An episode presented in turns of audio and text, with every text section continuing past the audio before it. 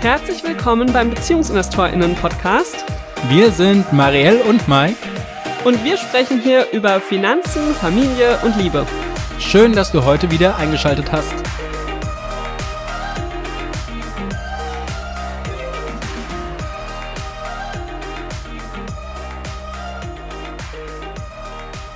Hallo hier im Beziehungsinvestoren-Podcast zu dieser neuen News-Folge. Marielle, eine ganz besondere Folge, ähm, denn das Thema, was wir jetzt als erstes besprechen werden, das liegt uns beiden ja besonders am Herzen und du hast das Ganze sogar im Livestream verfolgt. Ja, es geht um die geplante Kürzung des Elterngeldes beziehungsweise der Bezugsberechtigten. Ähm, diejenigen, die uns hier schon länger zuhören, wissen das sicherlich, dass im Juli so ganz spontan gedroppt wurde vom Bundesfamilienministerium, dass sie die Grenze auf 150.000 Euro zu versteuerndes Einkommen senken möchten ähm, für Paare und auch für Alleinerziehende übrigens. Und nur bis zu dieser Grenze bekommt man Elterngeld. Wenn man mehr verdient hat, bekommt man gar nichts mehr. Ja? Das ist die Idee. Es soll ab 1. Januar 2024 gelten. Das Gesetz ist bisher noch nicht verabschiedet. Und Verena Pauster hatte eine Petition gestartet, die durch die Decke gegangen ist. Sie hat am Ende über 600.000 Unterschriften gehabt ähm, und hat auch die Zeichnungsfrist bei dem beim Bundestag sehr schnell erreicht. Da hat man ja nur einen bestimmten Zeitraum und braucht in dem Zeitraum 50.000 Unterschriften. Das hat sie super schnell auch geschafft. Und jetzt war eben die Anhörung im Petitionsausschuss des Bundestages. Und die habe ich mir angeguckt, mittags, zur Mittagszeit, eine Stunde Petition im Bundestagsfernsehen oder wie das heißt, online. Das fand ich schon mal cool, dass man das so angucken kann. Ja, ich habe meine Eindrücke gesammelt. Und du hast ja auch einen Teil gesehen, gell? Und darüber wollen wir einfach noch mal ein bisschen sprechen. Genau, ich habe auch einen Teil gesehen. Wir werden das Ganze auch noch mal verlinken. Es ist ja nicht ganz so einfach zu finden. Und äh, es lohnt sich auf jeden Fall, das anzugucken. Das schon mal vorab. Genau. Ähm, bevor wir da jetzt nochmal einsteigen, Marielle, kannst du in zwei, drei ganz kurzen Sätzen skizzieren, was genau das Problem ist, das zu versteuernde Einkommen ähm, die Elterngeldbezugsgrenze von 300.000 Euro auf 150.000 Euro zu halbieren? Also, es gibt verschiedenste Problembereiche davon eigentlich.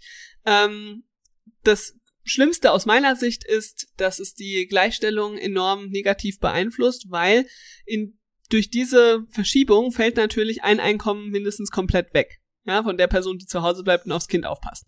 Und da ist immer die Frage, wer bleibt dann zu Hause? Für, vermutlich die Frauen, weil die Frauen weniger verdienen. Gender Pay Gap und so sei Dank.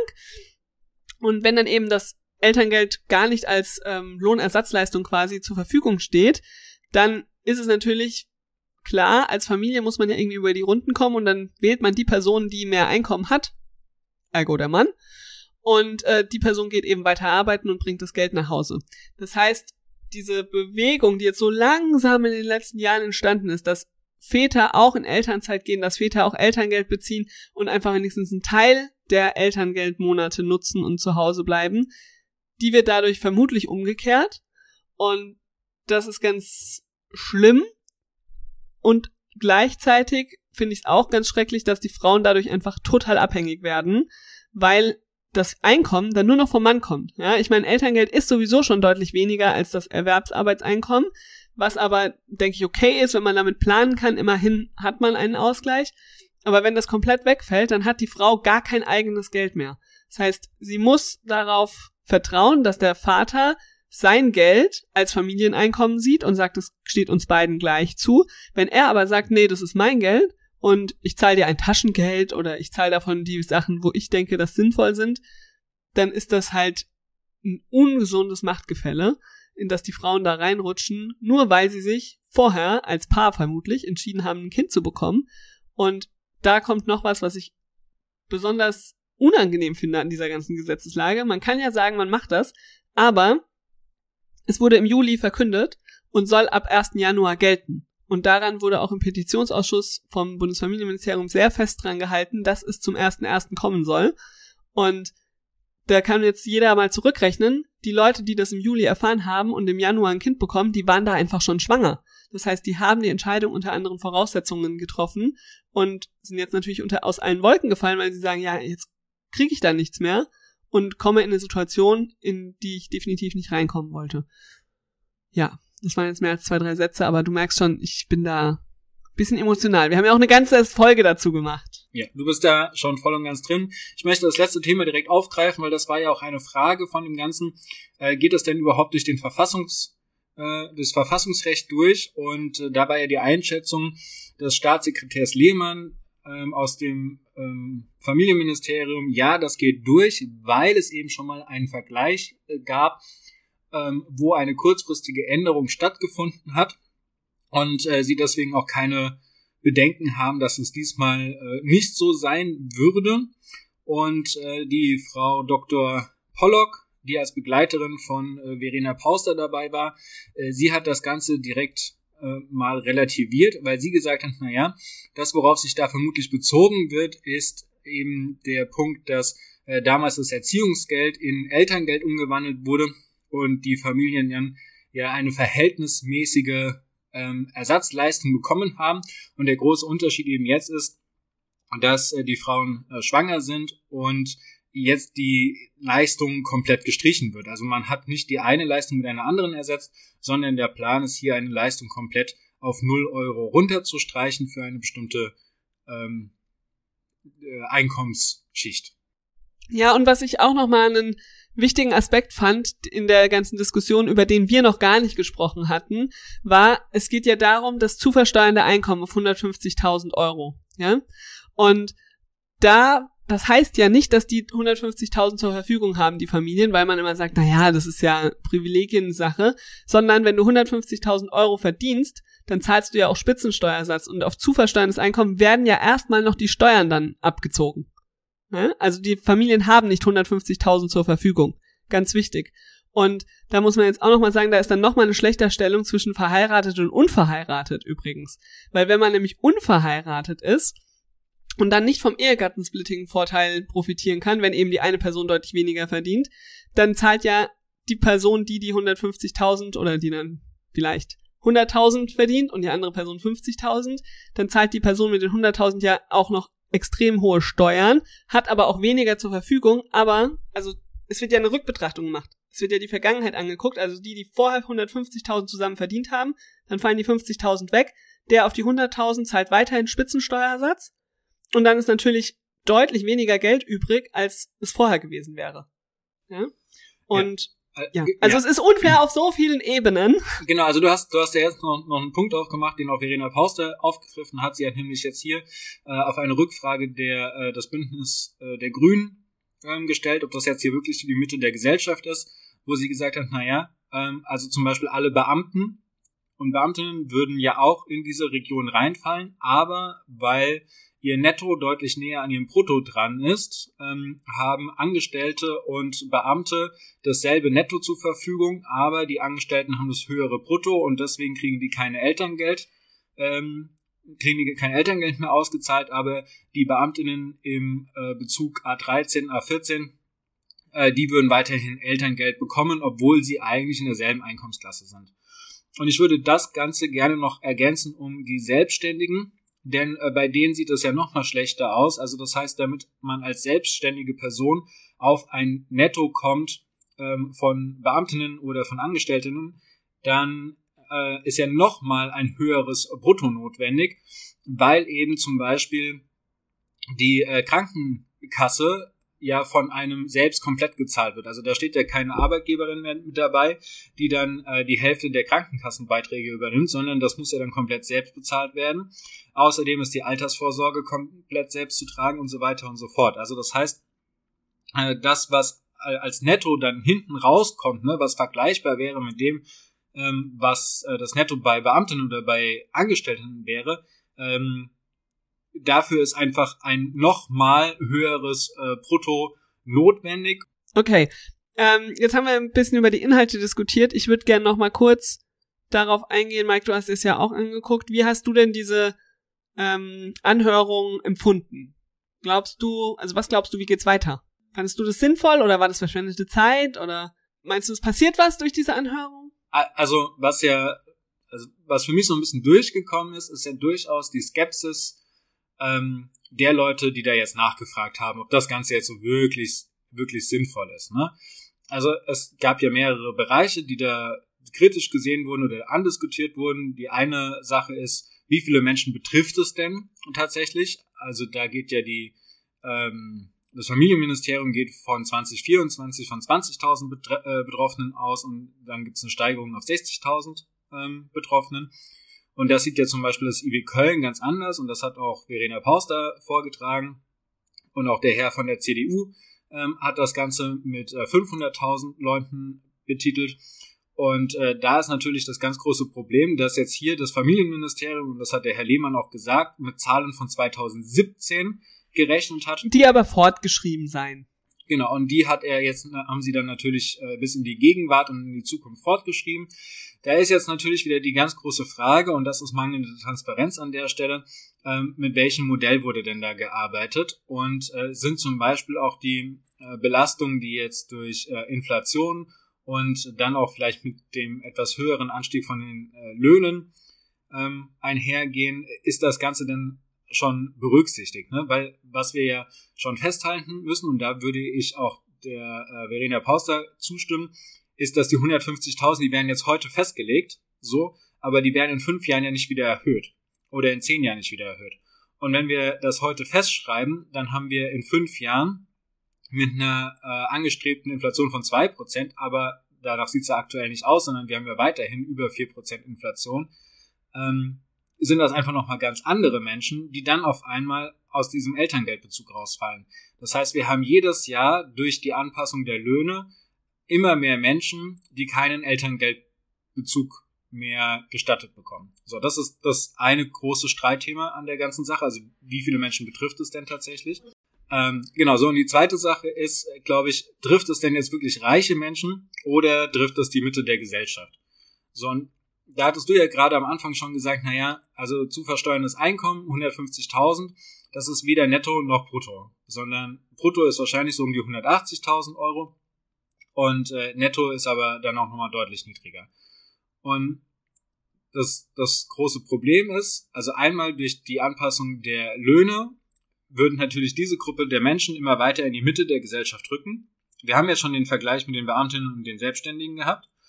Und wir haben ähm, durchaus die Sache, was du ja auch schon angesprochen hattest, Marielle, wie kommen denn diese 150.000 Euro innerhalb der Familie zustande? Du hattest jetzt die, die, das ungleiche Gehalt angesprochen, aber was ist denn, wenn beide tatsächlich diese 75.000 Euro verdienen? Und äh, dann fällt ja auch ein Gehalt komplett weg, weil in dem ersten Lebensjahr muss das Kind ja zu Hause betreut werden. Also es gibt keinen Rechtsanspruch und wir wissen ja selbst, es fehlen äh, ein sechsstelliger Anzahl an Fachkräften in der Betreuung und Kitas und so weiter sind nicht genügend ausgebaut, es fehlt an Plätzen. Das heißt, ähm, die ein, ein Elternteil muss zu Hause bleiben. Jetzt einmal dahingestellt, ob das die Frau oder der Mann ist. Ähm, aber das heißt, wenn wir ein paritätisches Einkommen haben. Also 75, 75, dann fällt 75.000 zu versteuerndes Einkommen weg. Auch mit 75.000 zu versteuerndem Einkommen als Familie, wenn wir annehmen, sie sind verheiratet, zahlt man noch vermutlich den Spitzensteuersatz. Und dann bleibt von den 75.000 halt echt nicht viel übrig, gell? Ich meine, Spitzensteuersatz sind über 40 Prozent. Genau. So, und dann kommt natürlich auch noch der Faktor hinzu, ähm, seit wann hat man denn dieses Einkommen? So, und da kann man auch einfach mal bei sich selbst gucken. Also durchschnittlich wird die Frau in Deutschland mit 30 Jahren äh, schwanger und bekommt mit 30 Jahren ihr Kind. Und äh, das heißt dann auch einfach, wenn man jetzt, also um in diese ähm, um in diese Gehaltsregion reinzukommen, braucht man einen, einen Meister, Meisterin, äh, studiert und Co. Ne? Also das heißt, da ist einiges an Ausbildung drin. Das heißt, sie arbeiten unter Umständen vielleicht auch erst seit eins, zwei, äh, maximal drei Jahren, in denen sich dann das Gehalt entwickelt hat. Und das heißt, davor wurden Schulden gemacht für Ausbildungskredite, davor wurde ähm, mit einem sehr niedrigen Lohn gearbeitet. Die Frau Dr. Äh, Pollock hatte hier angebracht, dass ähm, bei ihrer eigenen Ausbildung sie zwischen 700 und äh, 1100 Euro netto zur Verfügung hatte, wovon natürlich jetzt nicht ähm, das Geld angespart werden kann, um dann äh, einen Gehaltsausfall begleichen zu können. Und äh, hier natürlich dann die Leistungen fehlen. So, das heißt, Trifft es nur reiche Familien, muss man ein Fragezeichen dran setzen. Ich finde, es wäre zum Beispiel etwas ganz anderes, wenn man jetzt durchschnittlich mit 50 Jahren Eltern wird und äh, dann schon 20 Jahre lang äh, die Möglichkeit hatte einzusparen, dann, oder sagen wir mal, man hat 10 Jahre die Möglichkeit gehabt, da Rücklagen zu bilden, dann ist das doch schon mal eine ganz andere Geschichte. Aber das heißt, es trifft eigentlich Leute, die kommen direkt aus der Ausbildung. Okay, ich ähm, wiederhole meine Frage von vorhin. Wie hast du diese Anhörung empfunden, das, was du gesehen hast? Was meinst du, wird jetzt passieren? Naja, wie ich ja gerade schon gesagt habe, also das heißt, es kam so diese Streitpunkte und diese Skepsik-Sachen. Ich bin sehr äh, gespannt, wie das Parlament damit umgehen wird, ne? also wie die darüber streiten werden. Aktuell kann ich mir eigentlich nicht vorstellen, dass das äh, Gesetz so durchgewunken wird und äh, schon gar nicht, dass es zum 01.01.2024 in Kraft tritt. Sollte das doch der Fall sein, würde ich damit rechnen, dass auf jeden Fall Klage eingereicht wird, weil hier unter also Schwangeren eigentlich das Versprechen gegeben wurde, dass sie eine Ersatzleistung bekommen mit dem Elterngeld und äh, dann nach Beginn der Schwangerschaft ähm, das willkürlich gestrichen, gestrichen wurde. Ähm, das heißt, das ist etwas, was ich auf jeden Fall kommen sehe, wenn es äh, umgesetzt wird. Aber ehrlich gesagt äh, glaube ich nicht, sondern da muss es andere Lösungen geben.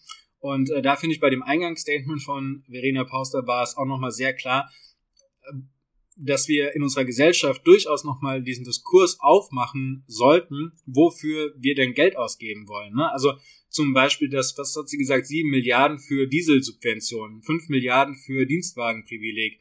Ähm, äh, solche Sachen sind da drin. Oder dass wir für äh, 10 Milliarden und jetzt nochmal für drei Milliarden eine Chipfabrik in, äh, in Deutschland angesiedelt haben, die gar nicht mit Arbeitskräften gefüllt werden kann, weil die Arbeitskräfte auch gar nicht da sind. Also ne, es findet hier eine Subvention für Arbeitsplätze statt, die überhaupt nicht benötigt werden.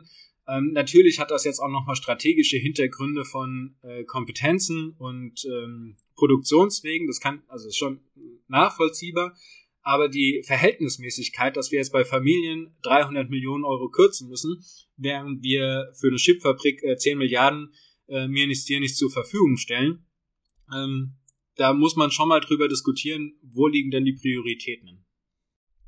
Ja, definitiv. Also ich bin auch sehr gespannt, wie da Anfang Dezember die Bundestagsdebatte laufen wird. Ich hoffe, die wird zu einer sinnvollen Uhrzeit stattfinden. Das ist ja beim Bundestag immer nicht so ganz klar, wann diese Debatten sind. Ähm, ich erinnere mich an das letzte Mal, als so ein Thema rund ums Kinderkriegen und so weiter war. Da war die irgendwie nachts um elf geplant. Ähm, da ist dann natürlich keiner da. Ich hoffe sehr, sie planen das zu einer sinnvollen Uhrzeit, wo es auch eine richtig schöne Debatte geben kann und ich mir die anschauen kann. ähm, wir werden auf jeden Fall hier in der Newsfolge im Dezember euch erzählen, was so dazu jetzt rauskam. Ähm, aber ich bin bei dir. Ich kann mir nicht vorstellen, dass das so durchgeht. Also dafür waren auch in diesem Petitionsausschuss alle Parteien zu kritisch. Ja? Also auch die ähm, SPD, FDP und die, selbst die Grünen, die ja alle drei in der Regierung sitzen, selbst deren Nachfragen waren zu kritisch, finde ich. Und ich kann mir nicht vorstellen, dass zu die, kritisch gegenüber dem Entwurf, nicht Genau, zu kritisch gegenüber der Petition. Genau, dem Gesetzesentwurf gegenüber. Und deshalb, ich kann mir nicht vorstellen, dass das so durchgeht, ähm, weil dafür müssen natürlich alle Bundestagsabgeordneten dann entsprechend abstimmen. Und falls ihr selbst irgendwie noch was dafür tun wollt, dann schreibt gerne nach wie vor Mails an eure Bundestagsabgeordneten eures Wahlkreises, um sie auf das Thema aufmerksam zu machen. Schickt Das hat übrigens, äh, sorry, dass ich dich da unterbreche, aber das hat übrigens der Herr von der CDU gesagt, dass äh, sobald das im Sommer quasi verkündet wurde, sein Postfach übergequollen ist von Zuschriften. Also das heißt, die von der FDP hat es auch gesagt. Die hat auch gesagt, es kamen ja so viele Nachrichten. genau, also das heißt, das äh, hinterlässt eine Wirkung bei den Leuten. Sie merken, dass da sehr viele Nachrichten kommen. Deswegen hier, Macht Marielle, weiter. Kann, ja, macht weiter. Kann ich mich nur anschließen. Ja, wir werden auch unseren Bundestagsabgeordneten nochmal schreiben, würde ich sagen. Ähm, ich glaube, das zweimal hält auch besser, als nochmal zu sagen, wir haben das gesehen und wir sehen jetzt auch, was es für eine Diskussion in den letzten Monaten war. Bitte Anfang Dezember gehen Sie zu der Debatte, haben Sie nicht irgendeinen anderen Termin und bringen Sie sich ein und ähm, ja, also macht das bitte. So, Marielle, du hast ja auf Instagram auch schon ganz viel gesagt zu dem Eingangsstatement. Ähm, wie hast du das denn empfunden und wie hast du da die Argumentationslinie gesehen? Ich fand das total toll. Also, ich habe ja jetzt auf Instagram nicht so viel dazu gesagt. Ich fand es einfach super, wie die Verena Pauster das dargelegt hat. Ich finde, es war fundiert. Sie, man hat gemerkt, wie sehr sie sich damit beschäftigt hat. Es war aber auch persönlich. Und ähm, also mir hat es tatsächlich an zwei Stellen eine Gänsehaut gemacht, weil ich so dachte, ja. Was waren die zwei Stellen? Ich weiß es nicht mehr. Ich weiß es nicht mehr, aber ich habe es gehört und habe mir gedacht, wow.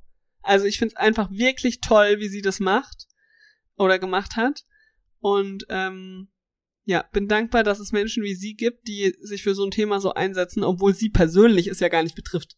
Sie kriegt keine Kinder mehr und also glaube ich, keine Ahnung.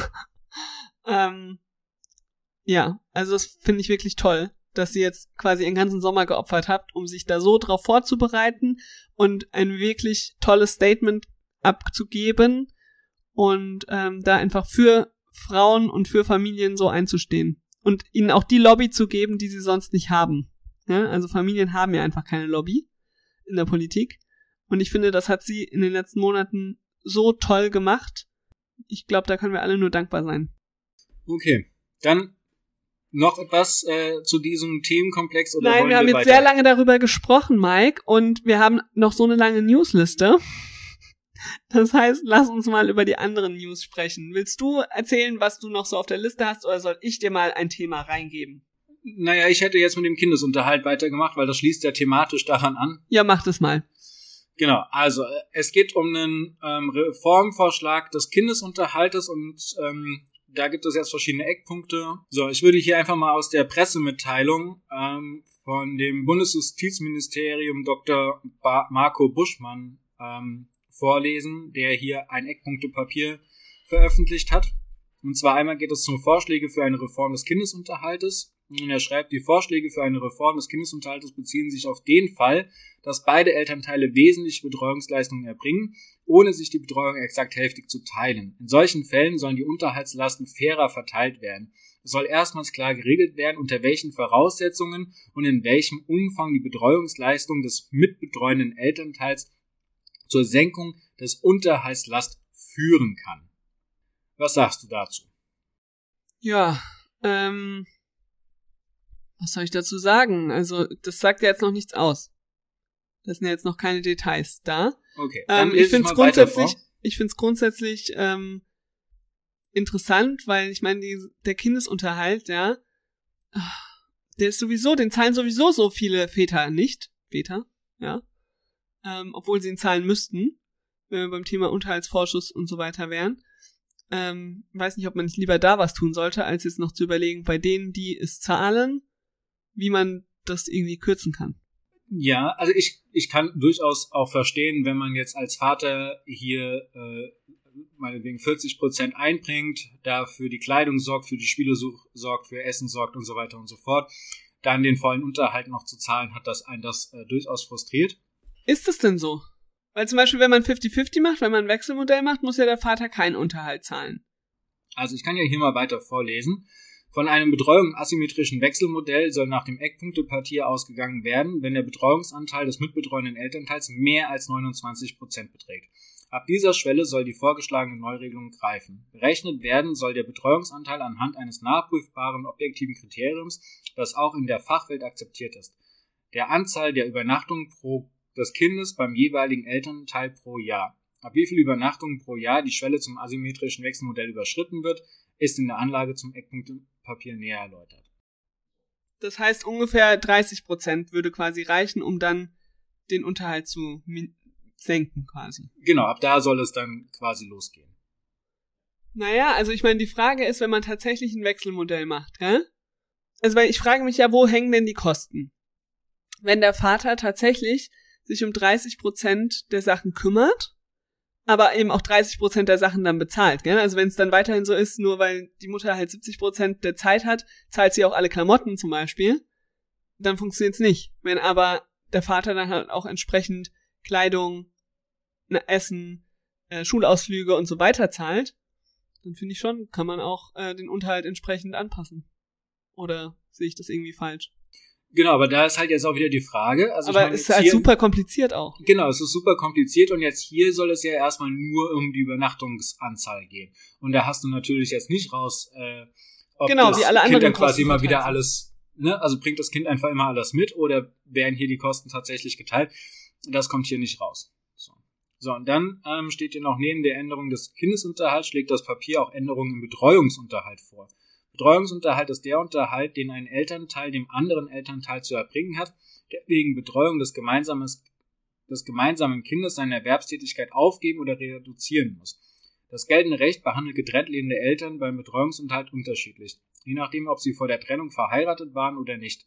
Bei vormals verheirateten Eltern richtet sich die Höhe des Unterhaltsanspruchs des betreuenden Elternteils auch danach, wie viel bei der nicht betreuende Elternteil verdient. Bei Eltern, die nicht verheiratet waren, kommt es allein auf das Einkommen des betreuenden Elternteils an. Die Folge, ein Elternteil, das vor der Trennung in einer nicht ehelichen, nicht ehelichen Lebensgemeinschaft mit dem anderen Elternteil zusammengelebt und vom höheren Einkommen des Vaters profitiert hat, muss nach der Trennung eine abrupte Verschlechterung seines Lebensstandards fürchten. Das Eckpunktepapier schlägt vor, dass für Eltern, die vor der Trennung nicht in einer ehelichen Lebensgemeinschaft zusammengelebt haben, beim Betreuungsunterhalt die gleichen Regeln gelten wie für vormals verheiratete Paare. Ja, also das finde ich tatsächlich eine gute Sache, dass da kein Unterschied mehr gemacht wird. Das finde ich eine gute Sache, aber ich finde, dann muss auch in anderen Bereichen unverheiratet man auch als Familie gelten. Stichwort Ehegattensplitting. Warum gibt's Ehegattensplitting und kein Familiensplitting? Weißt du? Also das müsste dann in allen Bereichen sein, weil so ist es ja nur wieder ein kleines, ein Flickenteppich. Genau. Ah, ja, also das ist ein Flickenteppich, aber aus meiner Sicht ist es durchaus schon nochmal ein Anfang zu sagen, ähm, Eltern werden an sich etwas aufgewertet. Ja, ja, genau. Und man ist diesem nicht, speziellen man, Punkt jetzt. Ja, und man ist quasi auch nicht, wenn man äh, nicht verheiratet ist, in einer viel ähm, ja unfaireren Situation bei einer Trennung quasi, als wenn man verheiratet war. Wie meinst du das genau? Naja, wenn man ähm, unverheiratet ist, kriegt man ja, so wie ich das verstehe, aktuell weniger Betreuungsunterhalt, ähm, als wenn man verheiratet war. Und das ist ja eine Schlechterstellung von denjenigen, die ähm, nicht verheiratet sind, weil man weiß es ja oftmals nicht, während man nicht verheiratet ist oder verheiratet ist, sondern man trennt sich dann und dann merkt man erst, oh, ich bin jetzt irgendwie super schlecht gestellt und es sollte eigentlich egal sein von den Finanzen her, ob man sich trennt und verheiratet war oder ob man sich trennt und einfach nur eine Familie war. Weißt du, wie ich meine? Also ich finde für die Frage, wie viel Unterhalt steht der Person zu, die sich weiterhin um das gemeinsame Kind kümmert, ist es wurscht, ob man vorher verheiratet war oder nicht. Sondern man hat sich gemeinsam für das Kind entschieden, also sollte es da dieselbe, selben Grundvoraussetzungen geben für Unterhaltszahlungen. So, und dann hatte die Bertelsmann Stiftung allerdings schon im Jahr 2016 äh, eine Studie veröffentlicht, wie es denn tatsächlich mit den Unterhaltszahlen aussieht. Und äh, da sind sie zum Beispiel zu der Erkenntnis gekommen, dass etwa die Hälfte der Väter keinen Unterhalt zahlt. Ähm, was nach wie vor der Fall ist, dass es sind über 80 Prozent der Alleinerziehenden sind Mütter. Und äh, was auch weiterhin der Fall ist, ist, dass nach einer Trennung äh, das Armutsrisiko für die Person steigt, die betreuend, äh, die die Betreuung übernimmt. Und äh, damals war es so, dass äh, 42 Prozent der Alleinerziehenden und ihre Kinder nach der gängigen Definition als arm bzw. armutsgefährdet galten. Und wenn ich das äh, richtig im Kopf habe, dann hat sich daran auch nicht wirklich was geändert. Also das heißt, die Zahl ist immer noch erschreckend hoch. Äh, könnt ihr gerne mal fakt checken, ob das äh, nach wie vor der Fall ist. Ähm, und das ist natürlich ein Problem. Also das heißt, man hat schon auch die Sache, dass, und ich meine, das ist tatsächlich der Fall, äh, fast alle Mütter alleinerziehend oder fast alle alleinerziehende Mütter sind, dann die Väter sich weigern, den Unterhalt zu zahlen, ähm, dann weniger Betreuung übernehmen und äh, den Mental Load nicht teilen und dann natürlich auch, und ich meine, darüber referieren wir ja hier ständig, ähm, in der Karriere zuvor keine Abstriche machen mussten, also das, Gehalt, die Beförderung und so weiter, das ging alles weiter. Das heißt, die Männer stehen hier finanziell sehr, sehr viel besser da äh, während die Frauen mit den Kindern eben im Armutsrisiko äh, oder in der Armut landen. Und äh, jetzt soll eben darüber gesprochen werden, dass anhand der Übernachtungen festzumachen, dass hier dass, äh, der Unterhalt gekürzt werden soll, obwohl ja eigentlich bereits massive Nachteile bestehen. Das heißt, du bist der Meinung, der Gesetzesentwurf äh, muss noch weiter diskutiert werden? Also ich finde, ich finde, es gibt ja tatsächlich mehrere Probleme. Also nehmen wir, nehmen wir den Vater, äh, der sich tatsächlich einbringt und der nicht auf die 50 Prozent kommt, sondern sagen wir mal auf die 35 Prozent kommt. Und bei den 35 Prozent dann auch sich wirklich um äh, alle anstehenden Sachen kümmert. Also nicht gesagt bekommt, äh, hier hast du jetzt zum äh, Kinderarzttermin zu erscheinen, sondern sich selbstständig um diesen Termin kümmert, der tatsächlich sich um die Klamotten kümmert, der sich um die äh, Bücher kümmert, der um die Spielsachen kümmert, der sich ne, um alles, was so dazugehört, sich tatsächlich, sagen wir mal, zu 35 Prozent kümmert. Ähm, so, für den ist es natürlich total schwierig, oder aus der, dessen Sicht verstehe ich total, dass es natürlich ähm, ein Stück weit unfair ist, dass er das alles macht und dann äh, finanziell aber genauso zur Kasse gebeten wird wie jemand, der sich halt gar nicht um äh, das eigene Kind. So, das ist so die eine Perspektive. Aber die andere Perspektive ist halt, dass sich, also jetzt laut diesem Artikel, ähm, die Hälfte gar nicht darum kümmert. So, und das heißt, oder den Unterhalt einfach weigert, sich zu zahlen. Und da ist jetzt die Frage, sollten wir tatsächlich an dem Punkt ansetzen, dass äh, Väter, die sich einbringen, hier äh, eine Reduzierung ähm, des Unterhalts erfahren oder sollte nicht eigentlich die erste Maßnahme, wenn man jetzt eine Reform des Unterhaltsrechts ähm, anstrebt, erstmal zu sagen, okay, wie kriegt man denn die Hälfte der Väter, die eben den Unterhalt nicht zahlen und sich eben nicht einbringen, wie kriegt man die denn dazu, das tatsächlich auch zu tun? Weil das ist ja der größere Painpoint. Und das ist ja unter anderem auch das, was in diese ähm, Armutsrisiko führt in Kombination mit dem, wie vorher die Elternzeit und das Elterngeld und so weiter aufgeteilt. Ich würde jetzt auch einfach mal die These in den Raum stellen, Mike. In einer Elternbeziehung, wo sich der Vater zu 40 Prozent zum Beispiel einbringt nach der Trennung. Ja, ich würde einfach mal schätzen, dass dieses Elternpaar sich sowieso auch weniger um Unterhalt und Geld streitet, weil ein Vater, der 40 Prozent macht und das selbstverständlich findet, ich glaube, dem ist gar nicht so sehr dran gelegen, seinen Unterhalt zu kürzen. Weißt du? Ich glaube, dass der sich, dass der das, das, das will ich gar nicht beurteilen, tatsächlich. Ähm, ich glaube, das oder dass da vielleicht auch die Frau einfach sagt, ey, du brauchst mir gar nicht den vollen Betrag zahlen, sondern ich weiß ja, dass du auch äh, dann Kleidung kaufst für die Kinder und so weiter. Also ich die, die Fälle mag es auch tatsächlich geben, aber das will ich jetzt an der Stelle gar nicht beurteilen, nee, sondern das, was mich tatsächlich stört, ist, dass es eigentlich, also er schreibt ja ähm, in in der Pressemitteilung schreibt er ja, dass es kein Vätergesetz sein soll und kein Müttergesetz sein soll. Aber mit dem, was jetzt da quasi ähm, entsteht oder das, was da halt drin steht, ist es halt hat's halt doch den Touch eines Vätergesetzes. Ja, genau, es geht nur um die Väter und die ganzen 50 Prozent der Mütter, die gar nichts bekommen weil die, oder nur den Unterhaltsvorschuss, weil der Vater halt nicht zahlt, die ähm, werden vergessen, gell? um die wird sich nicht gekümmert. Genau, da, da wird keine Lösung für gefunden. So, und ich verstehe schon, ne, also ich verstehe die paar Väter, um die es dann da geht, dass die sich ärgern, so, und da braucht es auch eine Lösung. Aber wenn wir jetzt um eine Unterhaltsreform sprechen, so, dann würde ich mir einfach wünschen, dass hier ganzheitlich drauf geguckt wird und nicht nur dafür gesorgt wird, dass Väter, die sich auch einbringen, eine geringere finanzielle Belastung erfahren, sondern vor allen Dingen, dass die Mütter mit ihren Kindern, die ja armutsgefährdet sind oder in Armut leben, dass, äh, dass denen geholfen wird, ne? dass die aus dieser Situation rauskommen, weil sie sind sie sind in der Situation, weil sie sich mal zusammen entschieden haben, ein Kind zu bekommen, sie karrieremäßig und finanziell zurückgesteckt hat, dann die Trennung kam ähm, und sie jetzt quasi sich um die Kinder kümmert und dadurch alle möglichen finanziellen Nachteile hat. So, und das kommt mir bei dieser, bei diesem Eckpunktepapier insgesamt kommt mir das einfach viel zu kurz. So, und damit ist es, hat's halt schon den Touch, ne, ein Vätergesetz und kein ähm, Unterhaltsreformgesetz für Familien, wie es ja ausdrücklich drin stand, dass man das erreichen möchte. Das finde, das ist nicht, ähm, das wird damit nicht erreicht. Ja, ich würde gerne zu den nächsten News kommen, Mike. Denn Väter ist ein gutes Stichwort. Es gab schon vor einigen Wochen eine Mitteilung, nur wir haben ja die letzte Newsfolge ausfallen lassen, oder ich glaube sogar die letzten zwei. Ähm, und deshalb, aber ich möchte diese News nicht vergessen haben.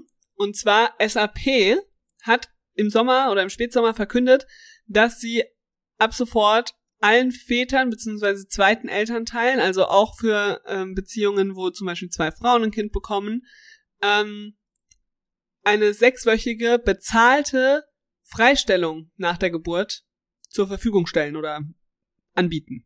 Ja? Und das im Hinblick darauf, dass die Väterfreistellung oder wie auch immer man sie nennen möchte, die ja von der EU vorgegeben ist, die 14 Tage immer noch nicht umgesetzt sind. Ich habe auch vorhin noch mal recherchiert, immer noch nicht diskutiert werden also ich kann mir nicht vorstellen, die sollen ja angeblich ab 2024 endlich kommen. Wir kriegen auch immer wieder Nachfragen in unserer Elternzeit-Masterclass, weil die Leute, Paare planen ihre Elternzeit für 2024 und sagen dann, naja, wenn die Freistellung dann kommt, dann planen wir noch mal, dann machen wir das Modell und wenn die Freistellung nicht kommt, dann machen wir es anders. Ja? Ähm, genau. Und SAP hat jetzt gesagt, als großes Unternehmen in Deutschland machen wir den Vorreiter und wir bezahlen sechs Wochen. Und zwar voll. Ja. Und sie haben gesagt, sie schätzen, dass das ungefähr 700 bis 900 Personen betreffen wird pro Jahr, die das nutzen können und oder nutzen werden und ähm, sie von mehreren Millionen ausgehen, die sie das kostet. Aber sie sagen eben auch, das ist es ihnen wert, um einen Beitrag zum Thema Gleichstellung zu leisten und zu zeigen, dass Karriere nicht von Familie gebremst wird so haben sie das in ihrer Pressemitteilung gesagt, sondern dass man auch als Eltern weiter Karriere machen kann und das eben kein Hemmnis sein soll bei ihnen im Unternehmen. Ja, also ich finde das einen sehr guten äh, Schritt nach vorne. Ich wünsche mir, dass sich da mehr Unternehmen dran beteiligen, um dann auch einfach hier den Druck auf die Politik wieder auszuüben. Und auch da muss man sagen, das hängt am Familienministerium an dieser Stelle. Denn ähm, wir erinnern uns, Frau Paus hat sich hingestellt und hat gesagt, jetzt äh, können wir das Ganze nicht umsetzen. Wir haben eine Krisensituation und da gehören die Männer an den Arbeitsplatz. Ähm, so, und das ist natürlich schon eine, ja, finde ich aus mehreren Perspektiven finde ich das äh, schwierig. Ja, und vor allem ähm, das hat der Gleichstellung auch hier an der Stelle tatsächlich mehr Schaden zugefügt, als dass ähm, sie nach vorne getrieben wurde. Ja, vor allem die letzte, ich habe wirklich recherchiert, ja, die letzten Verlautbarungen dazu sind aus 2022, aus dem November 22, also fast ein Jahr alt. Und da hieß es eben nur 2024 wird das dann kommen. Wir haben bald 2024. Soll das im Dezember 2024 kommen oder wann? Also das braucht ja auch Vorbereitung, es braucht ja auch einen Gesetzesentwurf. Die Unternehmen müssen sich ja auch darauf vorbereiten. Die Frage ist ja, wie wird das genau vergütet? Wer kriegt das Geld wo zurück? Also das kannst du ja jetzt nicht im Dezember parallel zur Elterngeldkürzung äh, beschließen und dann ab Januar gelten haben, ja. Und das ärgert mich einfach so. Es ärgert mich, dass da nichts zu kommuniziert wird. Es mag sein, dass im Hintergrund dazu gearbeitet wird, aber ich habe nicht den Eindruck. Und das finde ich wirklich schlimm.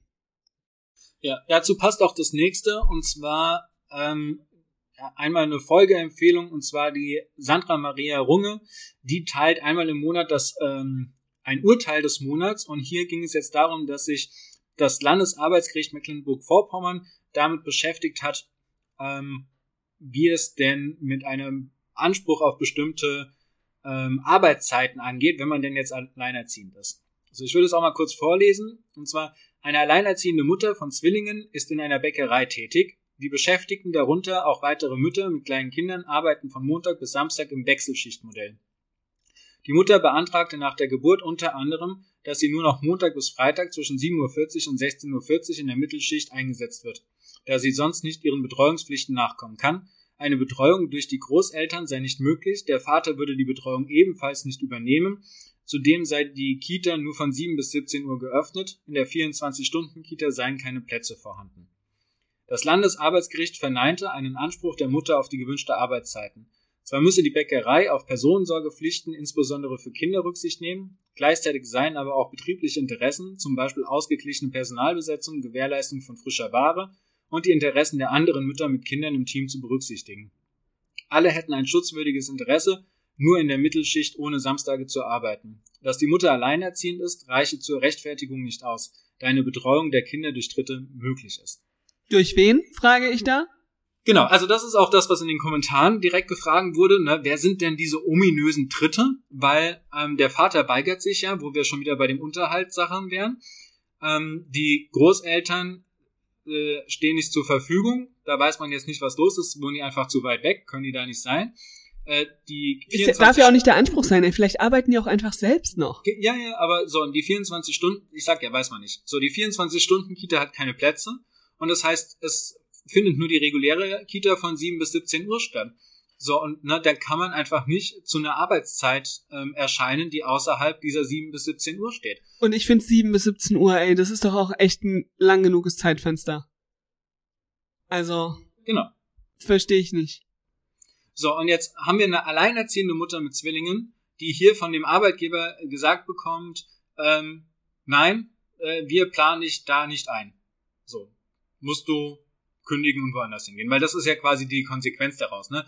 Sie kann da nicht arbeiten, ähm, sie können sie eigentlich nicht einsetzen, sie weigern sich, sie von 7.40 Uhr bis 16.40 Uhr einzusetzen und äh, das bedeutet eigentlich, dass sie entweder ähm, in die Arbeitslosigkeit gehen muss oder halt in ein anderes Unternehmen. Ja, und das Unternehmen wird jemand anderes rekrutieren müssen ohne Kinder.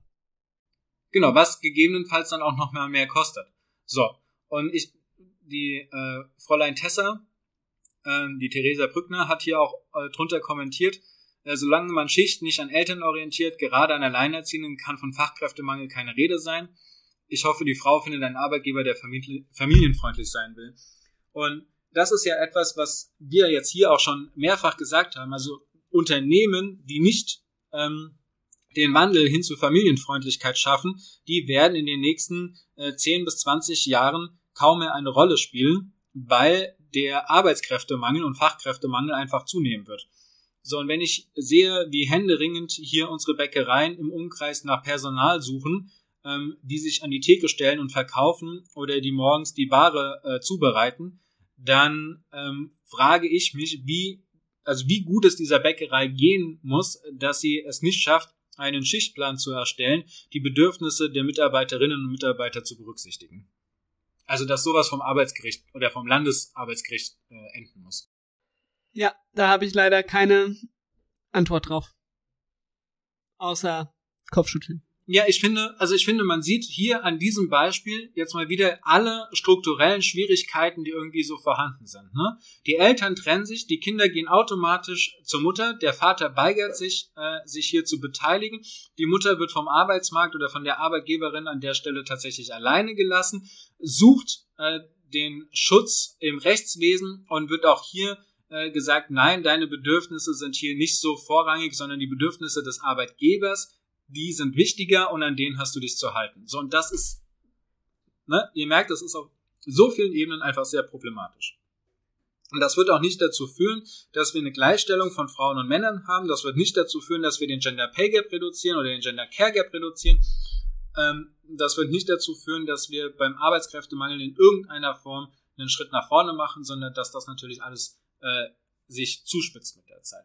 Da würde ich mir wirklich mehr Flexibilität wünschen. Einerseits natürlich von den Arbeitgebern, ähm, wobei das irgendwann der freie Markt in Anführungsstrichen hoffentlich regelt, weil die Leute dann verschwinden.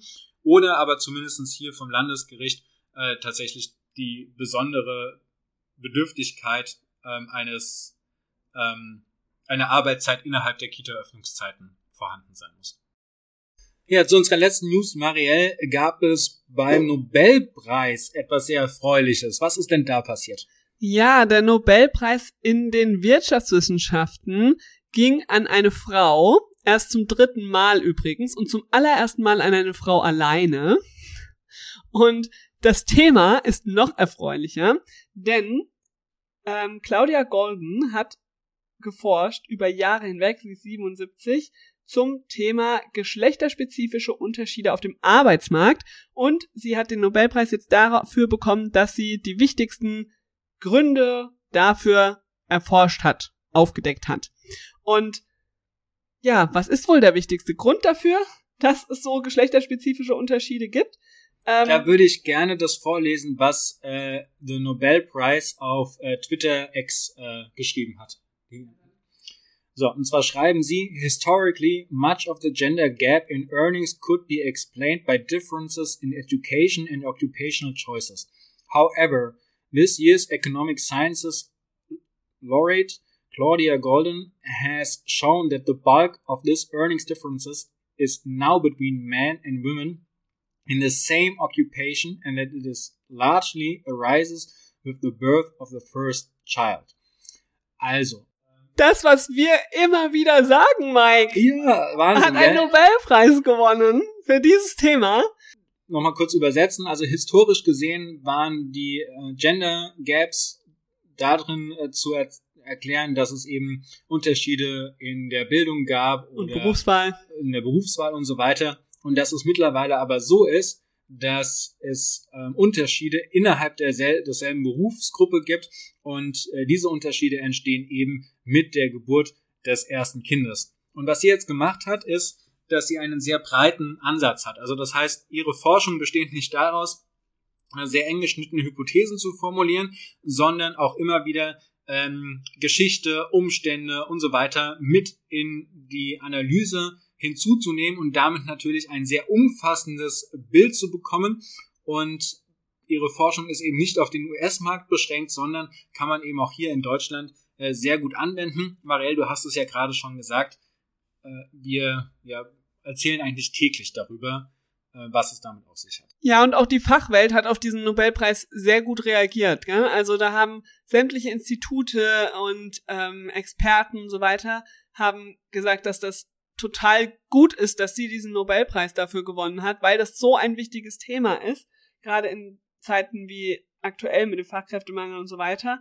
Ähm, der Marcel Fratscher zum Beispiel vom Deutschen Institut der Wirtschaftsforschung, das ist der Präsident dort, er hat gesagt, die Wahl von ihr ist ein Weckruf für die Wirtschaft und Gesellschaft in Deutschland für mehr Chancengleichheit. Und das finde ich toll, dass das einfach aufgenommen wird und gesehen wird, wie praxisrelevant die Forschung ist an der Stelle, weißt du?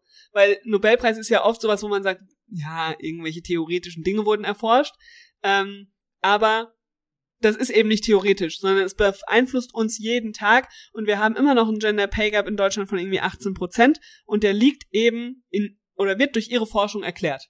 Und das ist ja. cool. Genau, ist einfach sehr, sehr wichtig. Wer mehr von ihr erfahren und lesen möchte, ähm, sie hat 2021 ihr aktuellstes Buch rausgebracht, das heißt Career and Family, Women's Century Long Journey Toward Equity. Und sollten ja, wir vielleicht auch mal lesen. Genau, wir werden uns das Ganze einmal äh, bestellen, gucken, ob es in der Bücherei ist, werden es lesen. Und ähm, dann würde ich sagen, werden wir das Buch hier einfach mal vorstellen und die Inhalte, ähm, um die Auszeichnung und ihre Arbeit hier einfach noch mal ein bisschen zu würdigen. Was hältst du davon? Finde ich gut, könnten wir auch in unseren kostenlosen Live-Vortrag aufnehmen, der übrigens am 30. Oktober wieder stattfindet und ihr euch gerne anmelden könnt. Der Link ist in den Show Notes. Ähm, denn da werden wir, also wahrscheinlich noch nicht über das Buch reden, weil wir das bis dahin nicht gelesen haben, aber die Zahlen, die wir da drin haben, das sind eben die, auf die sie sich auch stützt. Ja? Vermute ich. Ja. Oder Ergebnisse aus ihrer Forschung und so weiter. Ähm, aber da werde ich auch noch mal reingucken. Also lohnt sich am 30.10. dabei zu sein, wenn du noch mehr über dieses Thema lernen möchtest und was die Zahlen denn genau bedeuten rund um Gender Pay Gap, Motherhood Penalty und Co. Ja, ich würde sagen, mit dieser sehr freudigen Neuigkeit äh, beenden wir den heutigen äh, News Podcast und äh, wir hören uns dann wieder nächste Woche Montag hier bei den Beziehungsinvestoren.